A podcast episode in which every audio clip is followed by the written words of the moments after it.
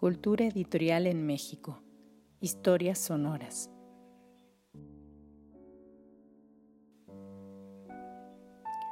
Cultura editorial en México.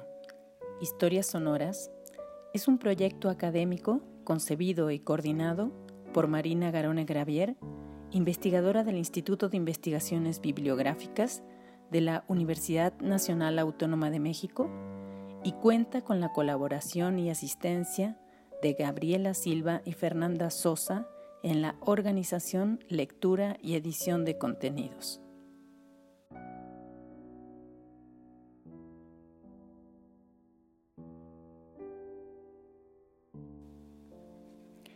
Les damos la más cordial bienvenida a una cápsula de Cultura Editorial en México, Historias Sonoras. En esta iniciativa nos proponemos ofrecer algunos fragmentos de historia, la historia de los editores y las editoriales, de los sellos y de las colecciones bibliográficas, de publicaciones periódicas y revistas culturales. En una palabra, las historias de los agentes y proyectos culturales que han permitido el surgimiento, consolidación y construcción de la edición en México.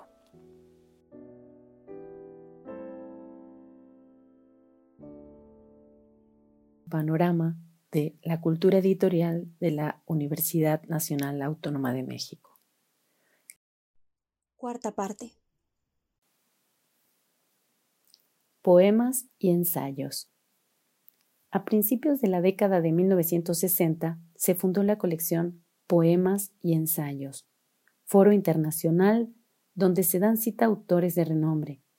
Ahí se encuentran epigramas de Ernesto Cardenal, Elementos de la Noche de José Emilio Pacheco, Poemas y Ensayos de Jorge Cuesta, La imagen en el espejo de Julieta Campos, Las peras del olmo de Octavio Paz, Cada cosa es Babel de Eduardo Lizalde, Materia memorable de Rosario Castellanos, Oficio de leer de Julieta Campos, El jardín de la luz de David Huerta, Contracorriente de Tomás Geovia, Se llama como quieras de Marco Antonio Montes de Oca, Cómo se pasa la vida, de Ricardo Garibay, Nocturna Palabra, de Elías Mandino, Ciegamente los Ojos, de Hernán Lavín, Travesía de la Noche, de Rafael Segovia, Las Oscuras Versiones, de Enrique Fierro, Entrada en Materia, de Juan García Ponce, Del Regreso, de Juan Andrés Ordóñez, El Señor Teste, de Paul Valéry, con traducción de Salvador Elizondo, y Hábitos,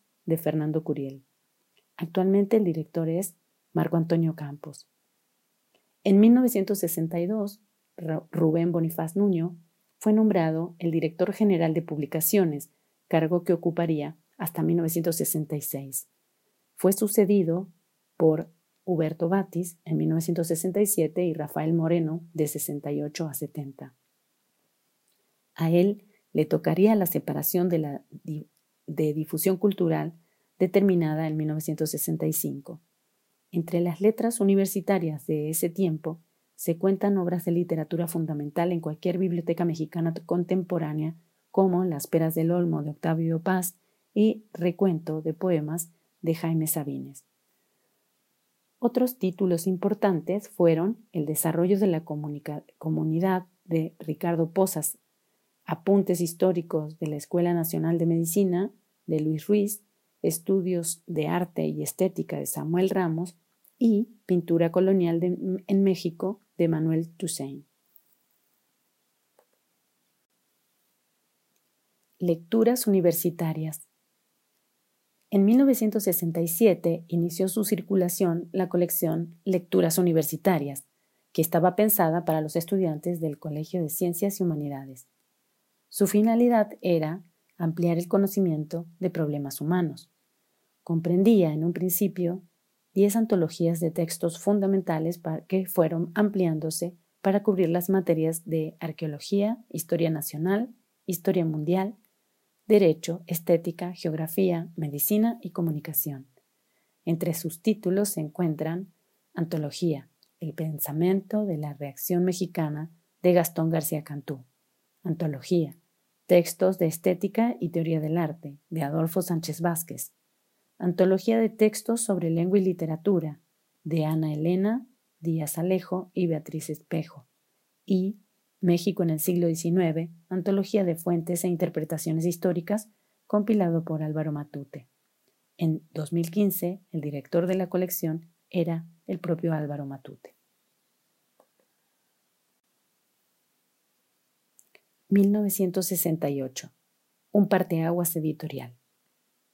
Después de la ocupación militar de las instalaciones universitarias durante el movimiento estudiantil de 1968, la actividad editorial universitaria se vio afectada presupuestal y estructuralmente, por lo que los años 70 fueron de reconstrucción, pero también de masificación ante el crecimiento de la demanda de los servicios educativos. Entre 1971 y 72, la UNAM instauró los cinco planteles del Colegio de Ciencias y Humanidades como una alternativa al sistema preparatoriano de bachillerato.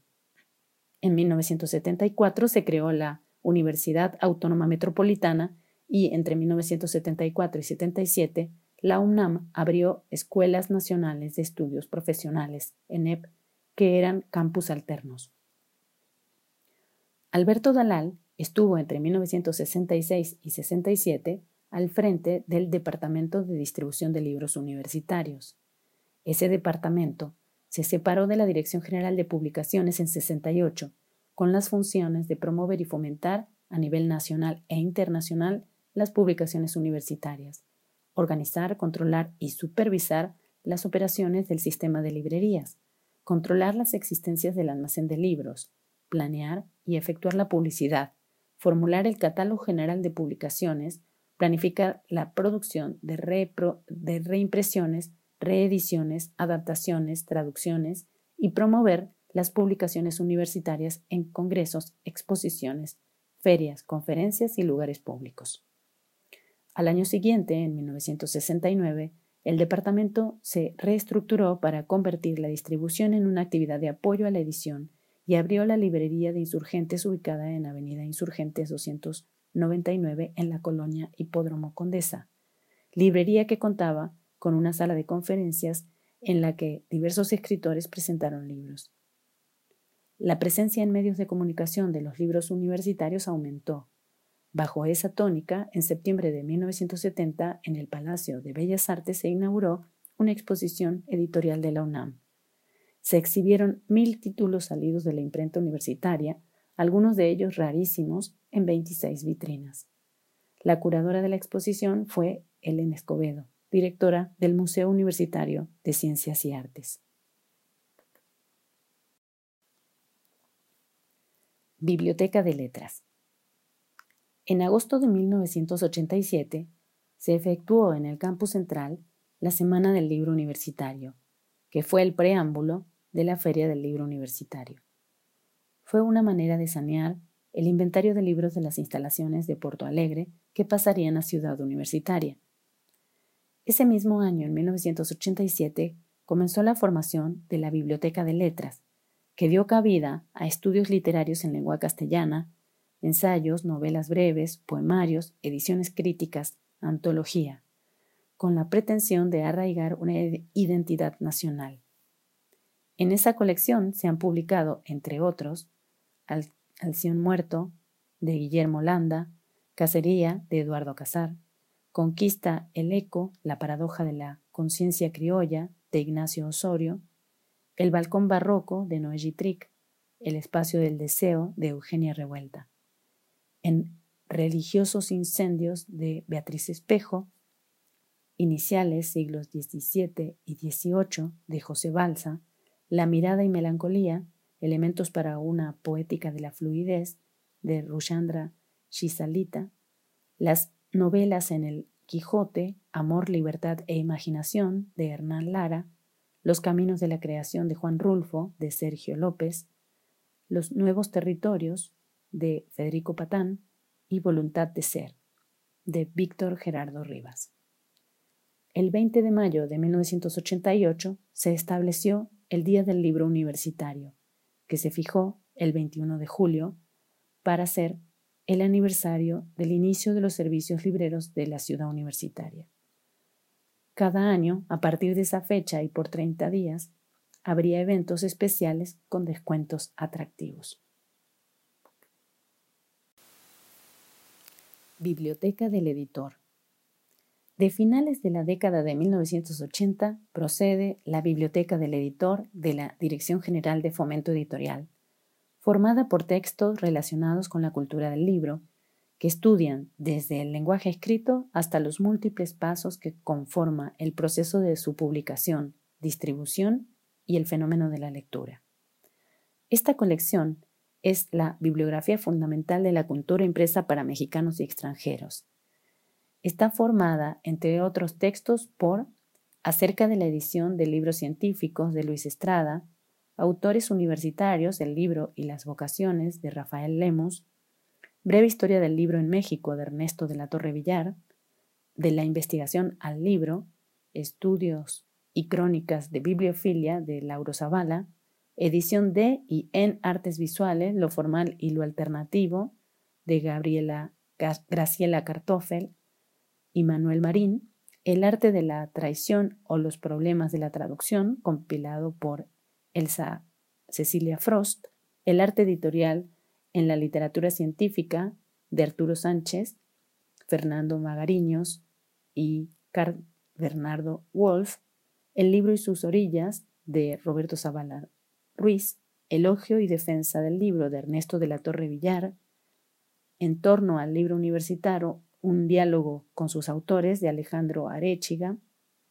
Ex Libris, Marcas de Fuego, de Ernesto de la Torre Villar, Ilustradores de Libros, de Ernesto de la Torre Villar, Introducción a la edición digital, de Isabel Galina y Cristian Ordóñez, la actividad editorial universitaria coordinada por Arturo Sauto Mantecón, La crítica literaria de Federico Patán, Lectura y cultura de Noé Trick, los otros libros, distintas opciones para el trabajo académico de Raúl Renan, Manual de Silografía de Tomás Ortiz, Metalibro de Bulmaro Reyes, Normas técnicas y de estilo de Miguel López Ruiz, Por entregas, el ensayo periodístico y sus derivados de Héctor Perea y Tlacuilo de Enrique Escalona, con prólogo de Arturo Azuela.